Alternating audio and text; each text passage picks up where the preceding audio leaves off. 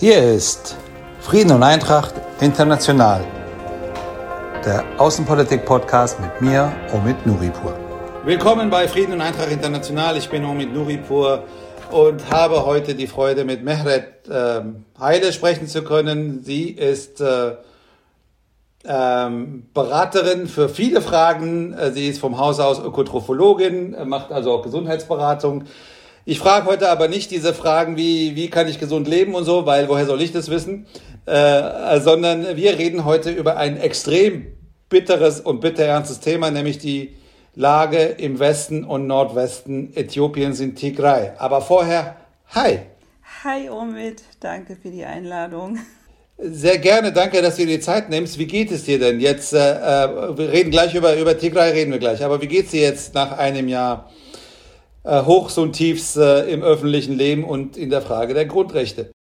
Ja, also ähm, allgemein im Moment geht es mir schlecht, also nicht sehr gut. Ähm, das hat also natürlich ja die äh, Covid bedingt, aber auch äh, mit äh, Tigray zu tun. Habe äh, selber ja, Verluste erlitten, Familienmitglieder verloren und ähm, dann noch ja, zu Hause eingesperrt zu sein und nicht wirklich was machen zu können, erschwert natürlich wirklich auch so die Situation. Aber ich gebe mir Mühe. Also ich äh, versuche natürlich ein bisschen auf mich aufzupassen, damit ich da nicht komplett untergehe. Das ist, äh, äh, dazu kommen wir gleich nochmal. Äh, das ist äh, äh, sehr ergreifend, was, was du jetzt schon mal angerissen hast. Der Rest äh, folgt gleich. Aber ich habe hier trotzdem eine klassische, flapsige Frage, die ich allen stelle. Ähm, wer oder was geht dir am meisten auf den Keks? Das was ist einfach, da sagen die Leute, Leute nicht treffen, dies, das. Wer interessiert mich natürlich mehr, aber, aber so. Äh, äh, muss, äh, es gibt immer so eine klassische Antwort, die alle auf den Lippen haben, keiner sagt. Wer geht dir am meisten auf den Keks? Wer geht mir am meisten auf den Keks? Boah, schwierige Frage. Wer ähm, aus dem öffentlichen Leben oder. Ähm Wie du willst. Du kannst auch sagen, der, der Nachbar drei Häuser weiter. Wie du willst. Spontan, ähm, was mir auf den Keks geht, kann ich sagen, das ist ähm, diese Unklarheit, die wir alle haben und diese ähm, Kommunikation, die, ähm, die nicht ganz klar ist und äh, wir nicht wissen einfach, wo es lang geht, in welche Richtung es geht und wie es morgen ausschaut. Das geht mir auf den Keks, da wünsche ich mir einfach ein bisschen mehr transparente und klare Kommunikation. Und wer geht mir auf den Keks? Eigentlich ähm, habe ich keine spezielle Person, die mir auf den Keks geht. Mir gehen eher Menschen auf den Keks, die oft negativ eingestellt sind und über alles meckern und äh, nicht versuchen, irgendetwas Gutes an der Sache zu sehen, auch wenn man tief in der Scheiße steckt. Hm, hm. Äh, das Stichwort äh, ist jetzt die Brücke zum, zum Thema. Äh, wobei ich sagen muss, äh, äh, da, du hast ja recht, dass man natürlich immer gucken muss, dass man den Optimismus nicht verliert. Das äh, ist für mich als äh, Beobachter von außen, der jetzt nicht der Experte zu dem Thema ist, aber fällt mir wahnsinnig schwer, jetzt irgendwas Optimistisches über die Lage der Tigray zu sagen. Ähm, ich glaube nicht, dass alle wissen, worüber wir hier gerade sprechen.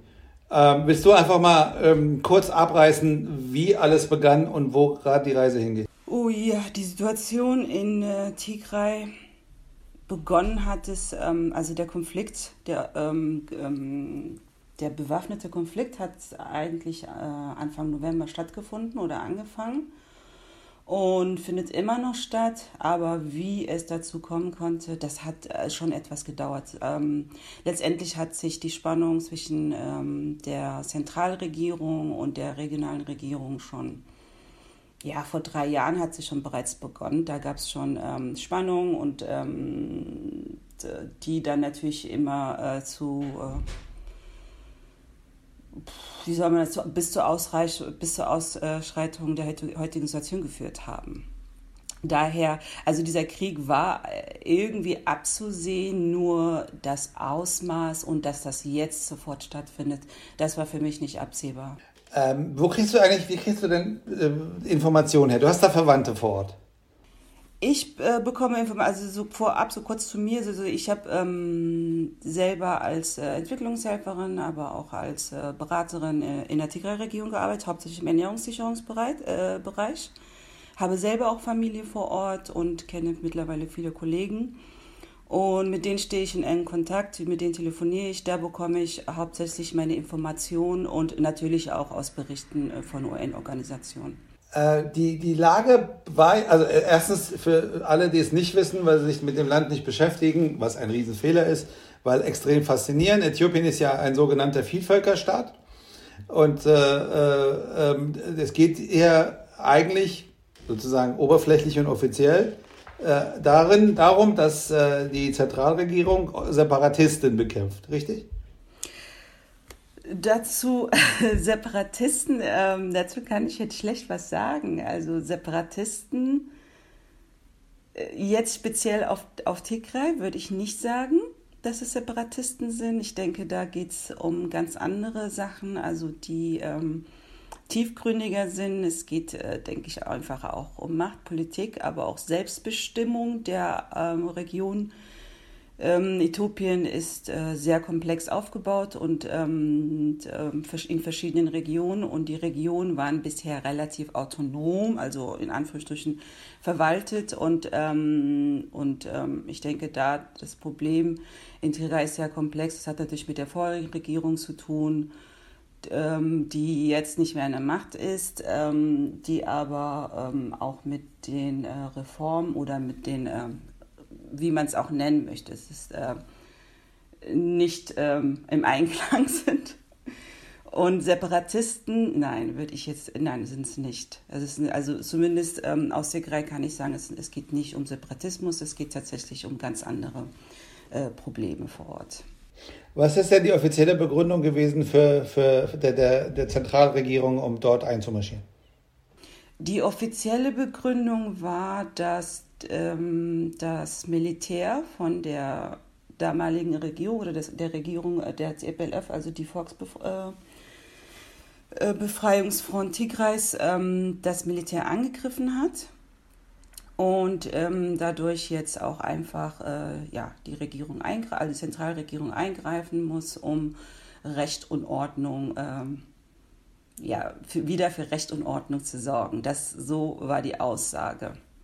Und ähm, wie wir sehen, ist mittlerweile ähm, ja, hat der Krieg nicht viel mit Recht und Ordnung zu, zu tun, weil hier wirklich überwiegend Zivilisten ähm, ähm, unter diesem Krieg leiden oder auch gezielt angegriffen werden. Der, das sollte ja eine Operation sein von wenigen Tagen und es läuft ja jetzt, wie du gesagt hast, seit, seit Anfang November. Das ist knapp über vier Monate.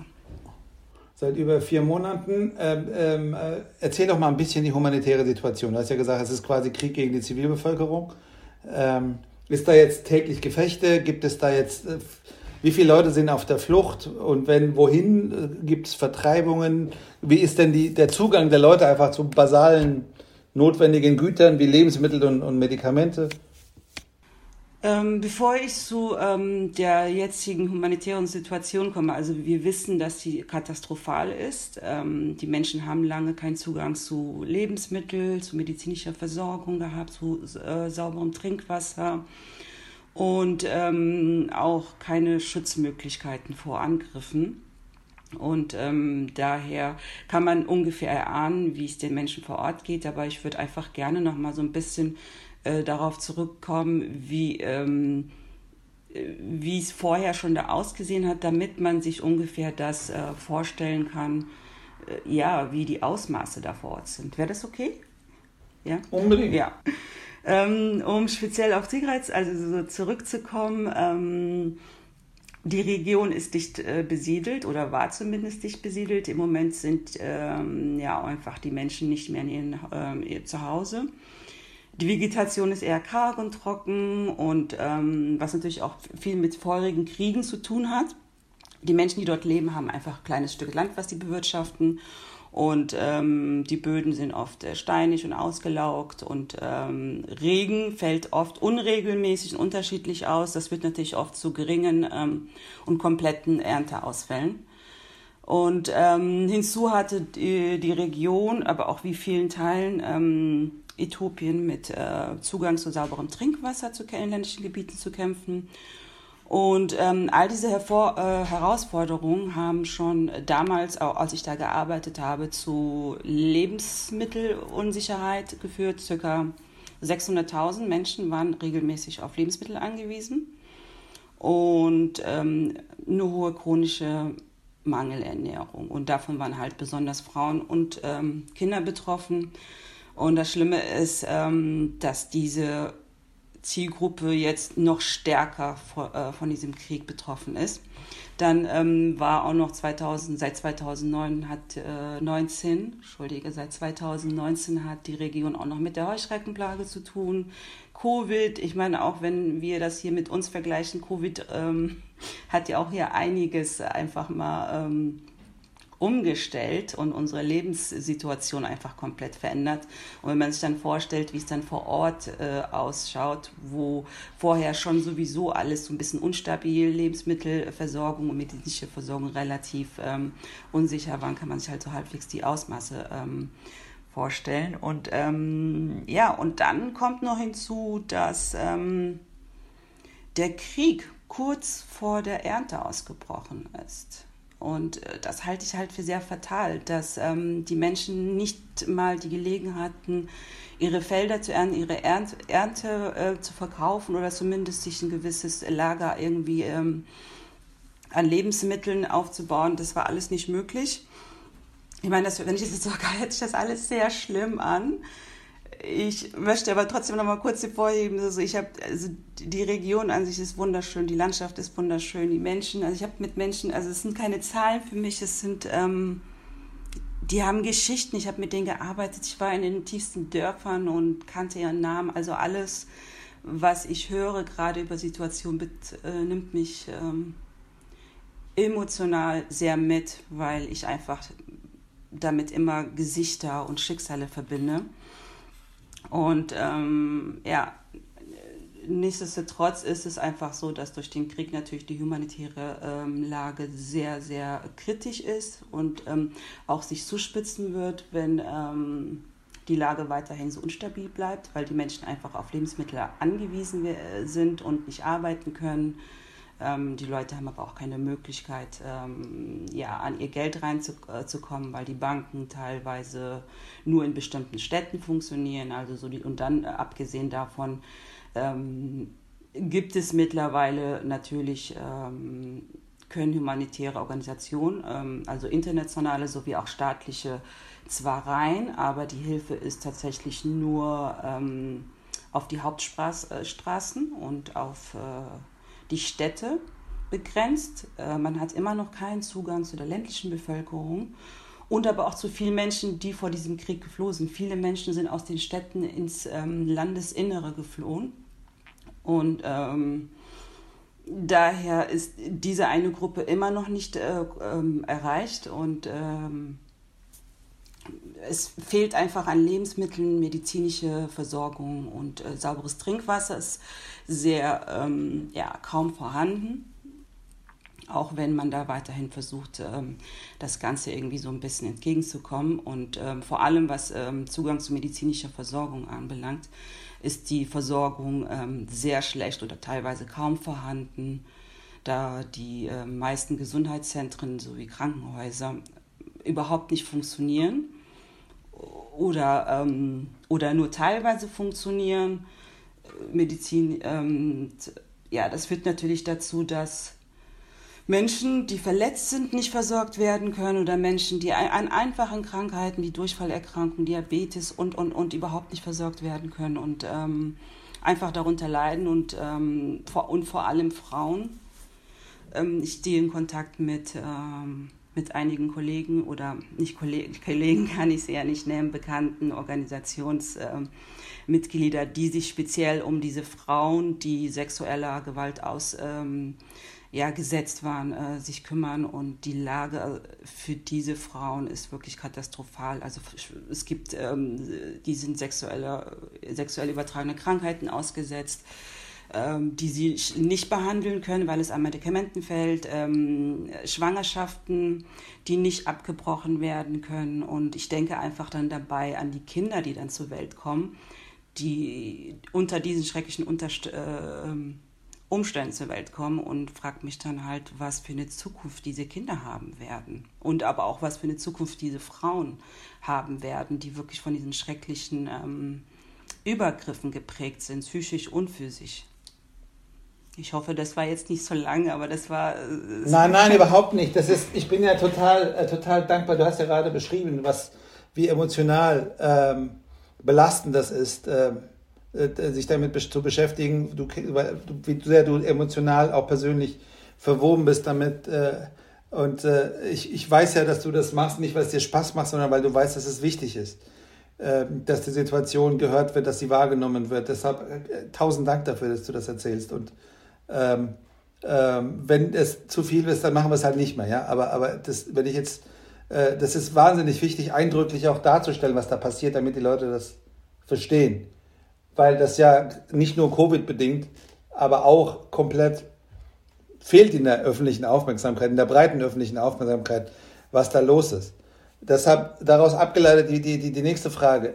Was ist denn mit internationaler humanitärer Hilfe? Ähm, der Zugang zu humanitärer Hilfe war lange erschwert und äh, konnten lange nicht rein. Ich denke, Dezember war die erste Hilfsorganisation da, aber auch nur in Merelle. Ich habe von Kollegen immer gehört, wie, was sie für Schwierigkeiten hatten, überhaupt Merelle zu verlassen, um Menschen zu versorgen. Und in der Zwischenzeit ähm, haben die Menschen sich selber geholfen. Ich habe auch viel telefoniert mit, äh, zumindest in Merelle am Anfang. Mittlerweile habe ich auch Zugang in Schirre und anderen Städten. Und ähm, die Menschen haben sich selber versorgt. Die haben alles, was sie hatten, geteilt, ähm, zumindest an Lebensmitteln. Und ähm, das, ich denke, so in den Städten oder zumindest da, wo ich was erfahren konnte, hat das die so ein bisschen ähm, ja, aufrechterhalten, damit sie nicht komplett verhungern. Ich habe aber auch schon, ähm, ja, es gibt auch mittlerweile Berichte über Todesfälle, Menschen, die einfach an, an Hunger und ähm, Hygienemangel gestorben sind. Offiziell sind es mit, ich glaube, zurzeit 13, aber ähm, es sind mehr. Und man hat auch, also man kann auch keine genaue Bedarfsanalysen ähm, durchführen, weil einfach die Region immer noch komplett von der Außenwelt äh, abgeschnitten ist und ähm, Telefon äh, nur teilweise funktioniert.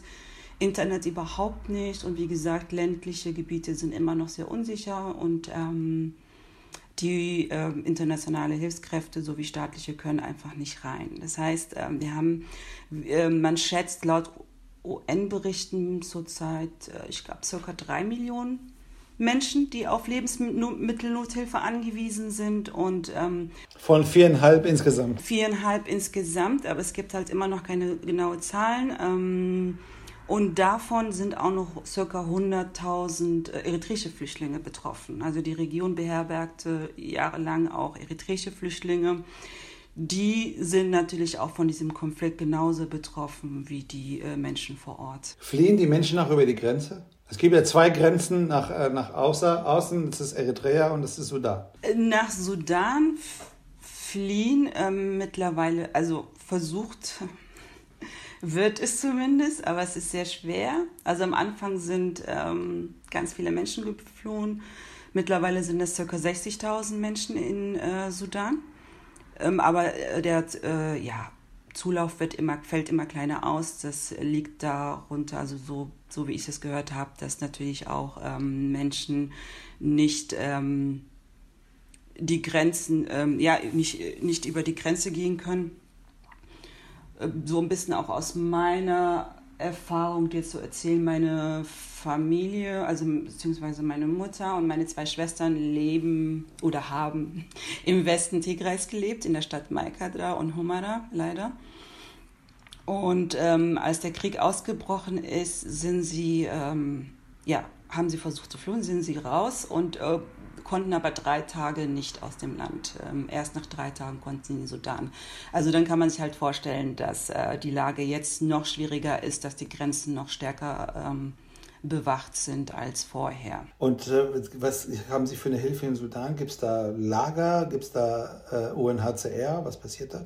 Es gibt Lager, es gibt einfache Lager und ähm, die Hilfskräfte versuchen, so viel es geht, natürlich ähm, aufzufangen. Aber Sudan ist ja auch selber überlastet, hat, hat ja auch ganz andere Probleme und auch ähm, natürlich auch noch andere Flüchtlinge.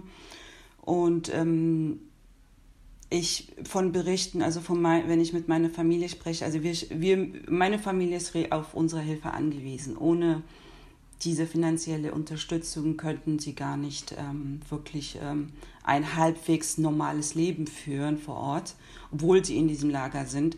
Und wir versuchen auch äh, alte Nachbarn und äh, Menschen, die oder Frauen und Kinder, die wirklich da alleine auf sich gestellt sind, ähm, halbwegs finanziell zu unterstützen. Aber auf Dauer ist das nicht möglich. Und Menschen, die diese Möglichkeit nicht haben, denen geht es sehr schlecht. Also ähm, die ist katastrophal und auch langfristig weiß man halt nicht, was man machen kann, weil ähm, viele ja auch einfach nur ohne Hab und Gut geflohen sind. Die haben ja nichts, die haben ja kein Geld, die haben ihr, ja, ihre Felder verlassen müssen, die haben keine Ersparnisse mitnehmen können. Also sie sind komplett ähm, ja, der Situation ausgeliefert und machtlos gegenüber. Du erzählst ja und dafür bin ich sehr dankbar, ja auch äh, sozusagen deine, deine, deinen persönlichen Zugang zu der Geschichte und ein Stück aus deinem Familienleben. Du hast ja eingangs gesagt, dass du Leute verloren hast. Willst du erzählen, was da passiert ist? Magst du das machen? Ja, ähm, ich. Ähm, es ist, nein, ich. also ich, ich würde schon, also ich, was ich, ich was, was, was, was ich verloren habe, ich habe direkte Verwandtschaft verloren, zwei, zwei enge Verwandtschaften und ähm, das war relativ, ja, Mitte Dezember habe ich das erfahren.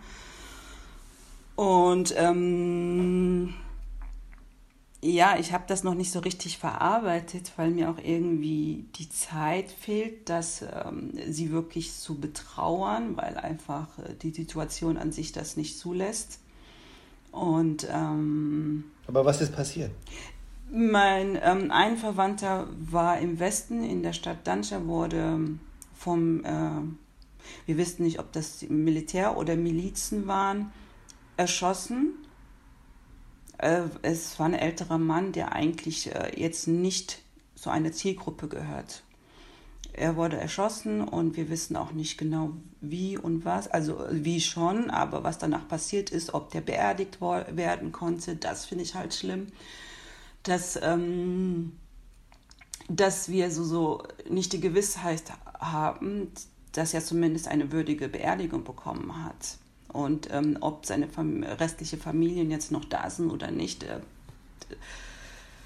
also Ausmaß ist, es ist, Menschen sterben, aber es gibt ja noch andere andere Faktoren, die einen beschäftigen, wenn man trauert, damit man auch wirklich trauern kann, ist, dazu gehört einfach, dass man sich verabschieden kann und ähm, dass diese Person vielleicht auch würdig ähm, beerdigt werden kann und ähm, das zum einen und dann sind natürlich auch viele Freunde, Bekannte einfach ähm, äh, ja gerade am Anfang gestorben und ähm, ich habe auch viele Familien in Zentral-Tigray, zu denen habe ich keinen Zugang.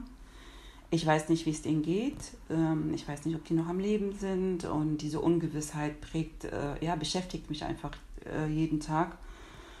Und ähm, ja, ist ja auch äh, sehr schwierig, da täglich einfach dann ein normales äh, Leben irgendwie führen zu können, ohne zu wissen, ob, ob ob es ihnen gut geht oder ob sie noch leben und äh, was alles mit denen passiert, weil jede Nachricht, die ähm, ich höre oder lese, verbinde ich automatisch mit meiner Familie und mit den Freunden und Kollegen, mit denen ich gearbeitet habe, mit denen ich zusammen gelacht habe, mit denen ich ähm, ähm, gearbeitet habe, mit denen ich Geschichten geteilt habe. Das ist alles, das sind ja keine Zahlen, das sind ähm, echte Schicksale und ich verbinde jede Nachricht einfach mit diesen Menschen, mit diesen Frauen, mit diesen Kindern. Und ähm, es erschwert mir so, so ein bisschen die Distanz zu der ganzen Situation vor Ort. Aber das macht deine, äh, äh, deine Erzählung ja auch umso eindrücklicher. Ich werde nachher nochmal zu der Frage kommen, was du denn glaubst, was wir machen können. Aber das Machen von, von draußen funktioniert ja grundsätzlich nicht ohne auch nur einen Hauch von Aufmerksamkeit. Und deshalb äh, bin ich so dankbar, dass du ähm, das hier, was ja ein unerträglicher Zustand ist, der, des Unwissens und des Trauerns, äh, auf dich nimmst, um, um das hier alles so trotzdem so zu erzählen. Danke dir dafür. Äh, aber aber vor, dem, vor dem Ton, du hast gesagt, nicht, nicht klar, ob Militär oder Milizen. Ja, da sind Milizen unterwegs. Es gibt ja zahlreiche wilde Berichte und Gerüchte, wer alles unterwegs ist da. Äh, somalische äh, Militärs oder Milizen, eritreische und vieles mehr.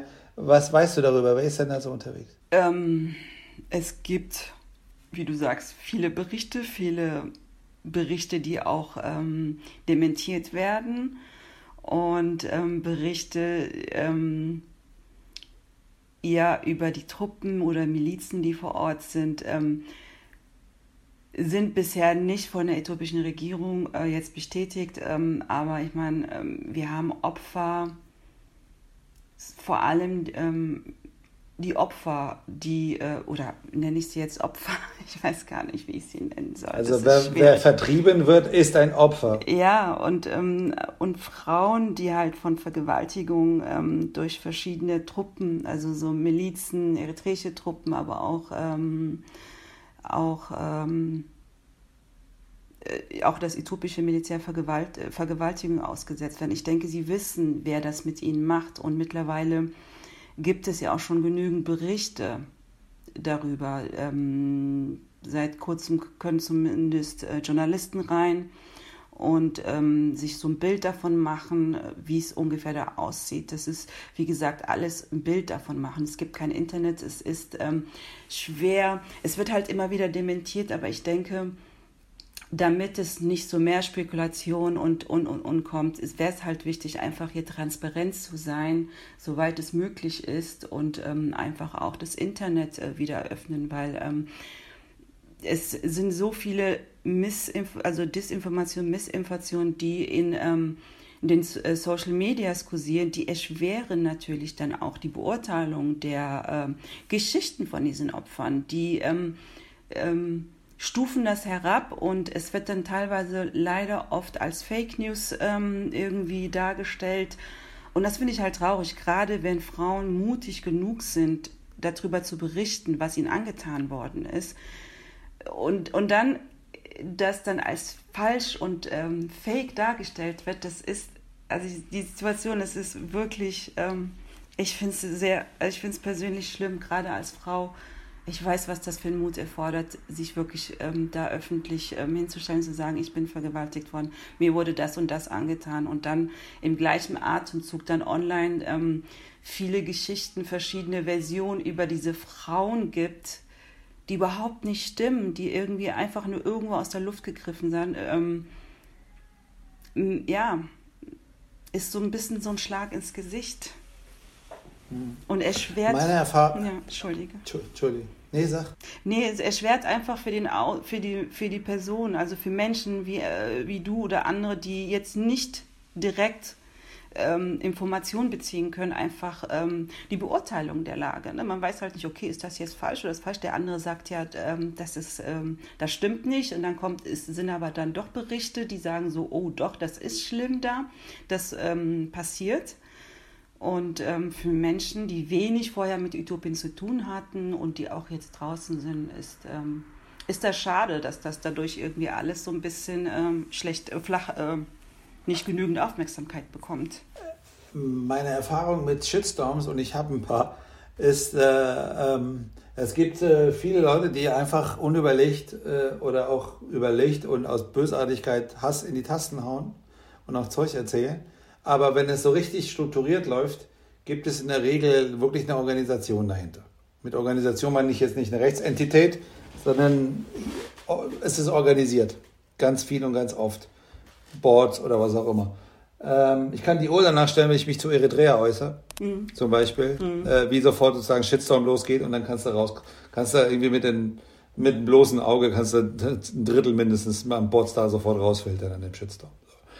Ähm, was du da beschreibst, ähm, mutet ja auch in die Richtung an. Ich weiß es nicht, aber produziert, provoziert bei mir auch noch die Frage, was macht das jetzt eigentlich mit der Diaspora? Also die, die äthiopische Diaspora in Deutschland ist ja äh, nicht seit vier Wochen da, ist hochaktiv, total spannend. Da gibt es sehr viele verschiedene äh, äh, äh, Aktivitäten, Gruppen, die sind sich auch nicht immer schon grün gewesen, aber was macht das jetzt mit, mit, mit, mit der Diaspora hier? All diese Verwerfungen, die du gerade beschrieben hast, all dieser Hass, der geschürt wird, all diese Angriffe. so kurz zu der Diaspora, äh, ähm, zu, ja, der Krieg findet ja auf zwei Ebenen äh, statt. Einmal ähm, in der Region vor Ort, bewaffnet, und ähm, dann haben wir den anderen äh, digitalen Krieg, der von zwei verschiedenen Gruppen ausgeführt äh, wird.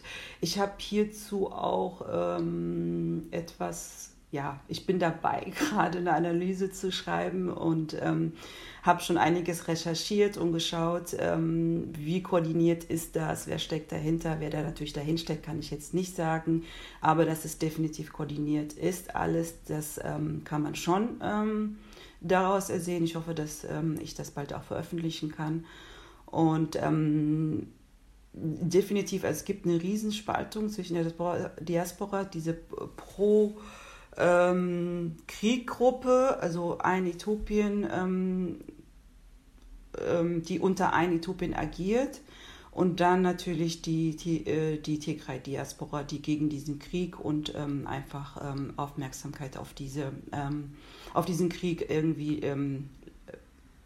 richten möchte. Aber es gibt auch eine andere, eine dritte Gruppe natürlich auch. Ähm, ich würde jetzt diese Gruppen gar nicht jetzt nur auf Äthiopien jetzt beziehen. Das sind Gruppen, die, äh, also sind eritreische und äthiopische Gruppen. Und äh, da haben einfach verschiedene Gruppen verschiedene Interessen, ähm, die, ähm, ja, die dazu führen, dass Berichte noch schwerer herauskommen, gleichzeitig alle Menschen oder Menschen, die sich zu diesem Krieg äußern äh, durch Shitstorm und Hate Speech ähm, ähm, attackiert werden, das äh, hemmt natürlich. Ne? Nicht jeder ist mutig genug und kann sagen so, hey, ich finde das nicht gut. Viele Menschen finden es nicht gut, aber viele trauen sich nicht. Und leider sind die lautesten gerade die, die ähm, diesen, ähm, ja, diesen Shitstorm irgendwie vorantreiben, weil Krieg ist nicht gut. Und ähm, egal was für Gründe da sind und ähm, gerade was auf den Social Media angeht, treibt diesen Krieg auch nochmal, finde ich, heizt das nochmal zusätzlich an.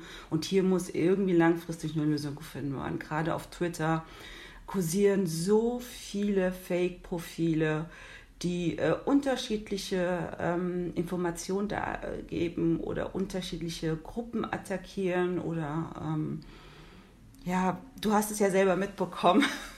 Aber ähm, ich hoffe, dass ich bald mit der Analyse jetzt, also wenn ich die veröffentliche, dass da so ein bisschen nochmal ein klares, ein besseres Bild da irgendwie nochmal entstehen kann. Weil ich da auch genaue Zahlen hatte. Ich habe zum Beispiel ähm, aus der Analyse herausgefunden, dass ähm, ähm, Tweets, es gab zwei verschiedene Gruppen an Tweets. Die eine Gruppe habe ich äh, Anti-Stop the War, also Anti-Krieg, und die andere für ähm, äh, I stand, also so ich, ähm, Ethiopia prevails, also so ich stehe zu Äthiopien oder zum Militär aufgeteilt. Und was ich herausfinden konnte, ist, dass die geografisch schon teilweise zu 50 Prozent in, aus Äthiopien kommen, aber ähm, ähm, die meisten Tweets natürlich aus ähm, Nordamerika und Deutschland. Aber überwiegend Nordamerika. Und da kann man halt sehen, dass wirklich der Krieg so auf zwei Ebenen abläuft. Gibt es und danach komme ich zu der wirklich wichtigsten Frage, nämlich was, ist, was wir denn nicht tun können, wie wir denn helfen können, was denn eigentlich die internationale Gemeinschaft, Deutschland, Europa tun können. Gibt es eigentlich sowas wie einen Fluch des Friedensnobelpreises? Ich meine, ähm, ähm, der jetzt kriegführende Ministerpräsident hat 2019 den Preis bekommen.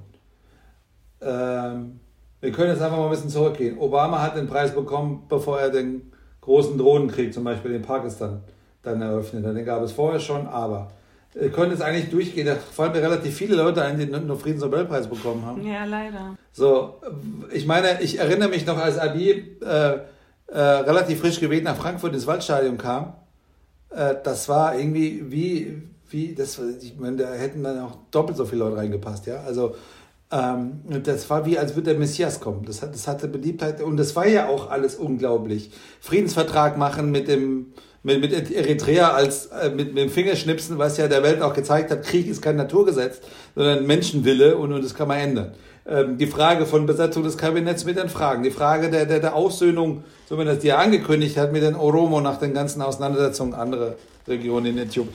Ähm, was um Himmels Willen ist passiert? Ich weiß es nicht. Ich ähm, weiß auch nicht, inwiefern ich diese Frage jetzt so richtig beantworten kann. Aber was ich dir sagen kann, ist 2018, ich war in Möckele als... Ähm, das ist die Hauptstadt im Übrigen von Tigray. Ja, das ist die Hauptstadt genau, in, okay. in Tigray und habe ja, als er eingeweiht worden ist, wir hatten Hoffnung. Es war einfach auch eine positive Stimmung im Land, auch selbst in Tigray.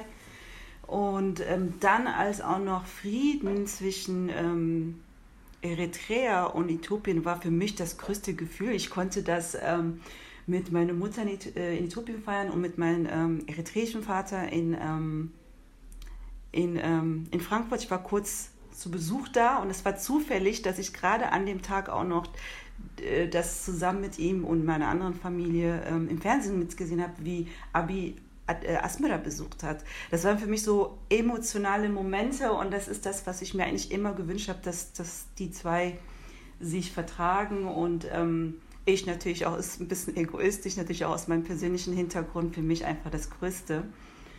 Und ähm, aber Entschuldigung, Frieden als Wunsch ist nichts Egoistisches. Das ist echt Man kann es so nennen oder nicht. Also ich meine, es gibt ja verschiedene Interessengruppen, also gerade wenn es um Politik geht. Ich kann es halt nur aus meiner eigenen Perspektive, die, diesen, die diese beiden Hintergründe hat, ähm, ähm, einfach äh, nur sagen, dass das für mich, das ist zwar so ein Stein, ist mir aus dem... Ähm, ja, so, so vieles, was sich aufgestaut hat, diese, diese Spannung, alles war weg und ich hab, wir haben gefeiert, also wirklich Monate, bis dann leider dann die Spannung ähm, zwischen der, ja, der ähm, regionalen Regierung und Abi ähm, begonnen hat.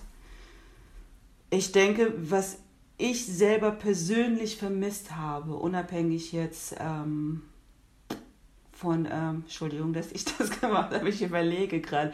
Ähm, was ich selber vermisst habe dabei ist, dass, ähm, ich meine, der Krieg, wir müssen uns jetzt auch nicht so viel jetzt vormachen, war ja überwiegend ähm, ein Streit zwischen der damaligen Regi äh, Region, die ähm, Tigray-Region oder äh, Regierung und ähm, Eritrea und ähm, eigentlich zwischen zwei Politikern, wodurch dann leider ähm, zwei Länder und Zivilisten gelitten haben.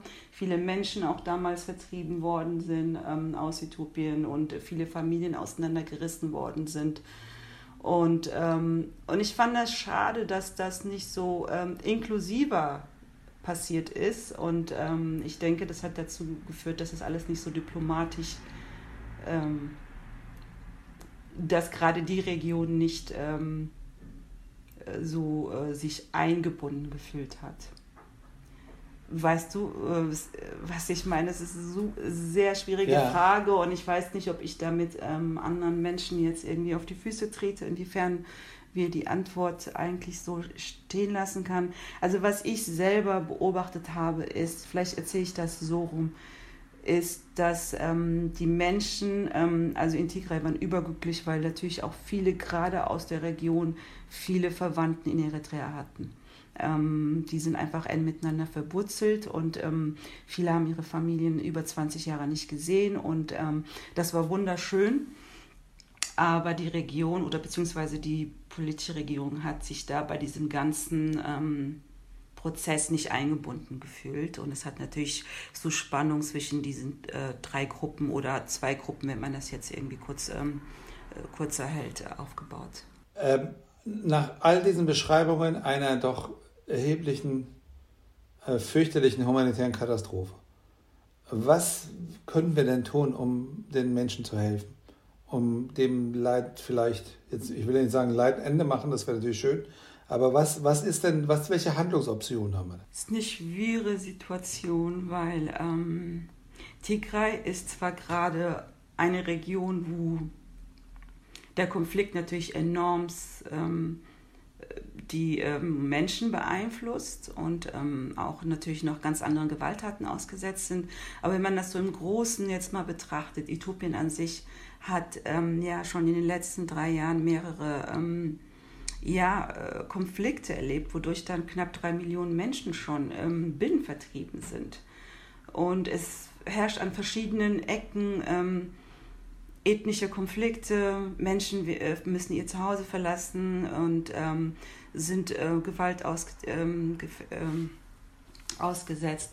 Und ähm, ich denke, man muss einmal das Ganze groß betrachten, was kann man überhaupt tun, um das Land zu stabilisieren und auf die Region bezogen sehe ich das genauso.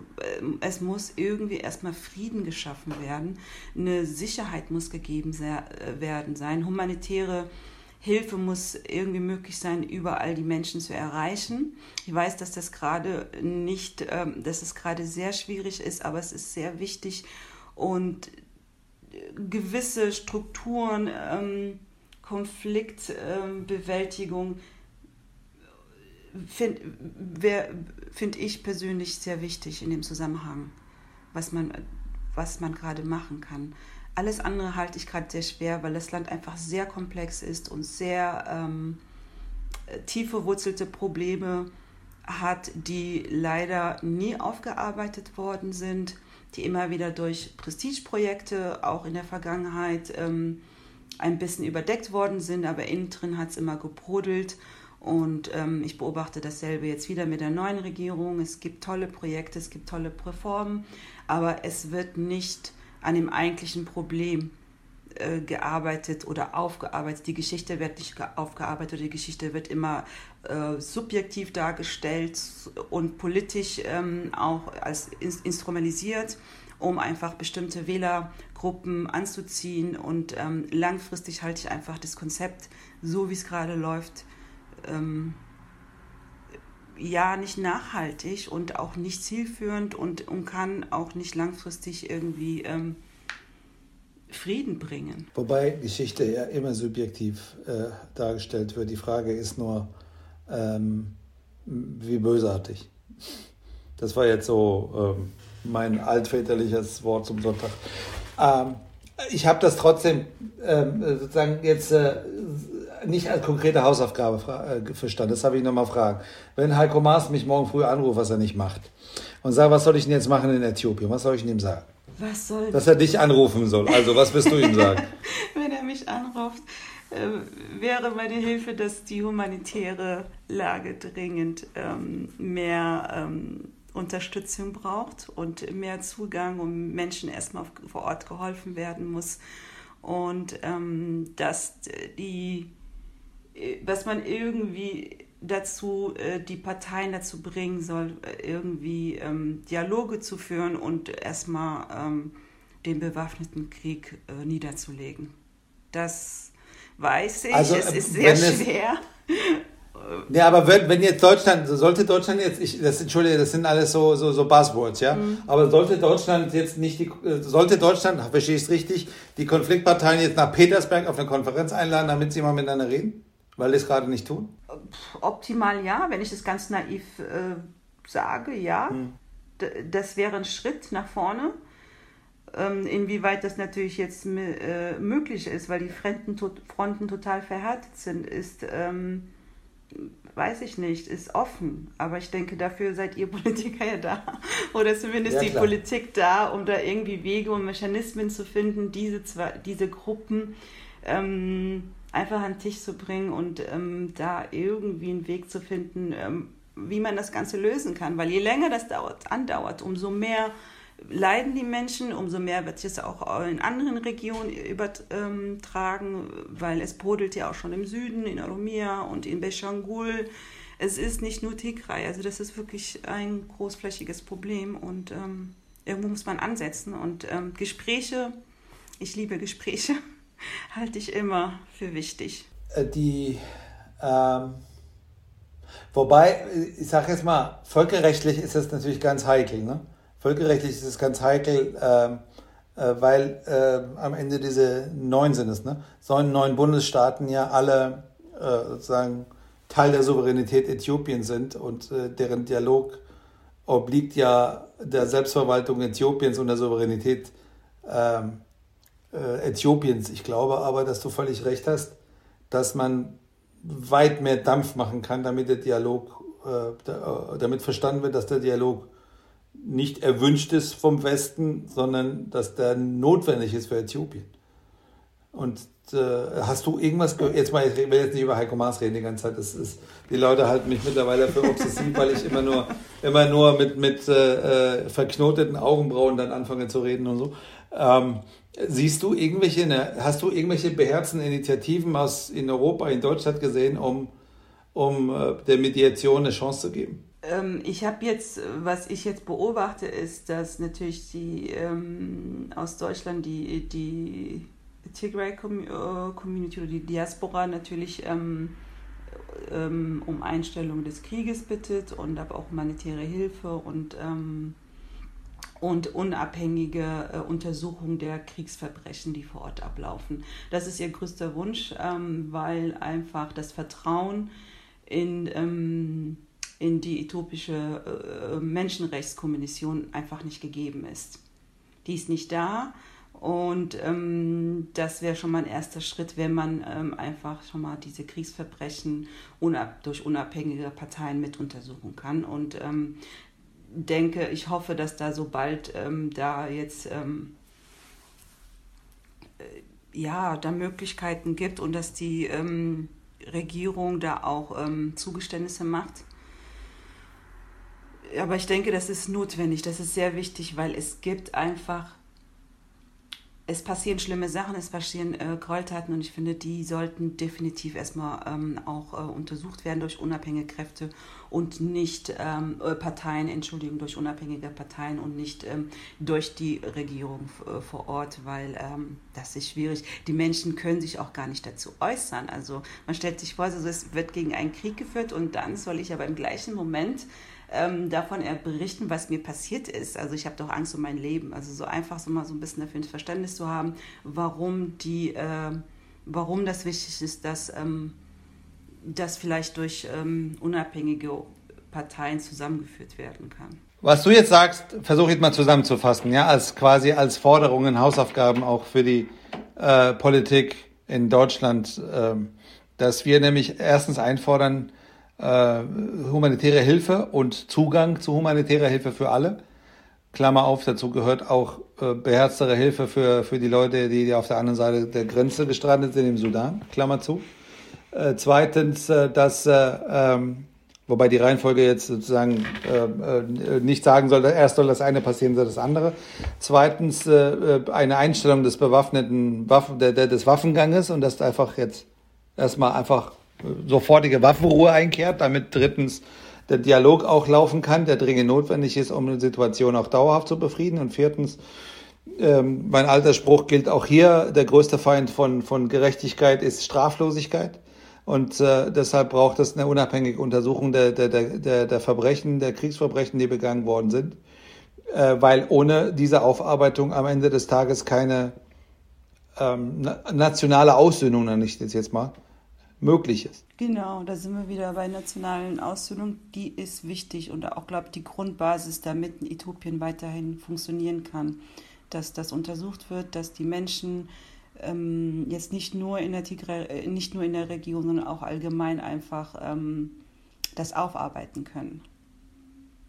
Und äh, mir ist völlig bewusst, Deutschland ist ähm, ein wichtiger Partner für Äthiopien oder Äthiopien ist ein wichtiger Partner für, ähm, äh, die Partnerschaft ist wichtig und gut und soll auch weiterhin bestehen. Und, ähm, und hier gilt es halt dann wirklich dann irgendwie zu schauen, wie man weiterhin die Partnerschaft aufrechterhalten kann und aber dabei trotzdem nicht äh, Menschenrechte verletzt werden und ähm, irgendwie das Land weiterhin stabil bleibt. Weil das ist einfach auch wichtig und eine wichtige Voraussetzung. Es ist eine Mammutarbeit, weil, wie ich dir vorhin gesagt habe, das alles sehr komplex ist, tief verwurzelt, viel auch in der Geschichte zurückliegt, nicht nur erst seit zwei, drei Jahren ähm, irgendwie alles passiert ist. Daher ist ein ist eine riesengroße Aufgabe, aber ich denke, Deutschland aufgrund ihrer Geschichte kann das, ähm, bin ich da, habe ich da irgendwie so, ähm, ja, bin ich da zuversichtlich, dass, dass, da, dass ähm, sie eine Rolle spielen kann. Alles, was du beschreibst, wird nicht passieren, äh, wenn der Konflikt weiterhin komplett unter dem Radar stattfindet. Äh, meine Erfahrung ist, alle bewaffneten Konflikte da draußen, alle Konflikte, wenn die nicht gesehen werden bei uns, kann man auch keinen Druck machen, als dass unsere Politik ins Tun kommt. Ähm, und deshalb ist es notwendig, darüber laut und klar zu sprechen. Und das tust du.